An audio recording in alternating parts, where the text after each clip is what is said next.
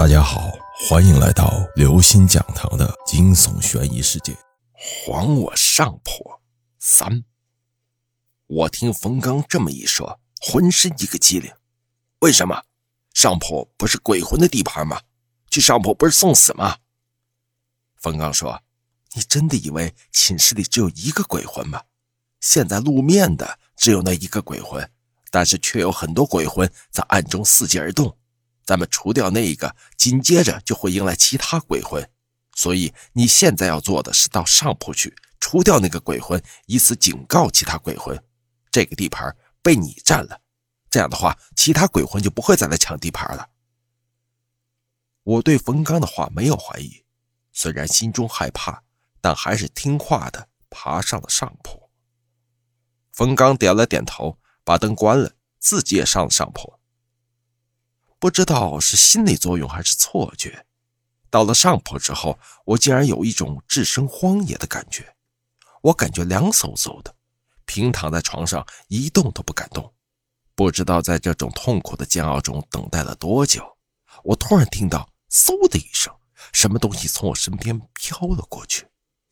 我吓得一哆嗦，余光看去，发现那竟然是一颗飘着的人头，只有一颗人头，没有身体。接着，我发现了更恐怖的事情：寝室里飘着数不清的鬼魂，女鬼、男鬼、小鬼，各种鬼，他们直立着飘在寝室中，绕着我和冯刚的上铺转来转去，像是要趁机上我们的床。这时候，一个鬼突然出现在我的床前，好一股熟悉的感觉，我立刻断定这就是缠上我的那个鬼。于是我咬咬牙。从身上抽出用黑狗血浸过的桃木剑，猛地刺进那个鬼的胸口。那个鬼顿时发出撕心裂肺的叫声，顿时整个寝室犹如变成了人间炼狱。我开始还担心自己伤了那个鬼，他周围的同类会发怒，将我大卸八块。但是随即我发现自己想错了，其余鬼魂反而像是很兴奋一样，飘舞的更加欢快了。我床前的鬼魂还在叫着、挣扎着，我忍住心中的恐惧，掏出黄标纸按在他的身上，哧哧的声音响起，那个鬼的叫声渐渐的小了下来，最后慢慢的消失了。我终于长出了一口气，感觉刚刚像是在鬼门关走了一遭。寝室里的鬼魂还在飘舞着，想着冯刚的话。我以为接下来他们会离开寝室，但是随即却发现他们居然都飘到我的床前。他们有的停在我的床边，有的飘在我的上面。他们把我包围在了里面。我突然感觉自己仿佛就是他们眼中的佳肴，他们马上就要将我分食。但好在，他们只是在我的周围徘徊了一会儿，就都悠悠的从窗口飘离了寝室。一切都结束了，一切都结束了，没有，因为我看到冯刚居然从床上升起，慢慢的向我飘过来。我已经无法用语言来表达此刻的心情了。如果可以，我选择死亡。冯刚飘到我的上方，与我仅有一尺之遥对视着，他一脸阴笑。那是阴谋得逞才会表现出的笑容，但我很奇怪，他是鬼，他为什么要利用我呢？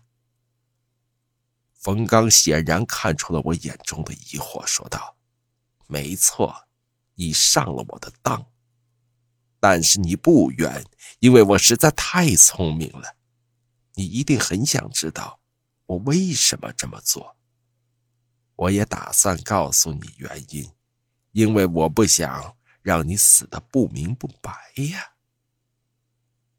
我完全不知所措，就这么与他对视着。冯刚接着说了：“其实这里的上铺早已都被鬼魂占据了，那个上铺是我的，这个上铺则是被你除掉的那个鬼的。你知道的，我们是鬼，和学生不一样，学生只能与同性住在一起。”我们鬼就不一样了，我们和一个同性在一起住，总感觉有点别扭。所以我一直都想把和我同住那哥们弄走，把我的女相好叫过来。但是呢，那哥们说什么就是不肯走。没办法，我就设了这个局。如果我直接杀死他，让他魂飞魄散，那我也将受到阴间法律的制裁，也会落得个魂飞魄散的下场。所以我才利用你的手除掉了他，而你总是没有让我失望，干得漂亮。我终于明白了，没想到这个鬼的心机这么深。我抱着一丝侥幸问道：“那我帮了你的忙，我我我现在可以走了吧？”随即我又想到什么，说：“你们阴间法律应该也有不能随便乱杀活人这条吧？你不能杀我，不然你……是啊。”听到冯刚这么说，我顿时心中一喜，但是他却突然说道：“确实有这么一条。”但是你现在杀了我的同伴，我完全可以对你出手了。你知道我太多的秘密，你要是出去找个高人回来对付我，我不是傻吗？说着，他猛地掐住了我的脖子。各位听众朋友，本期节目到此结束。如果您喜欢，请关注、订阅、点赞、转发四连击，谢谢您的支持，我们下期再见。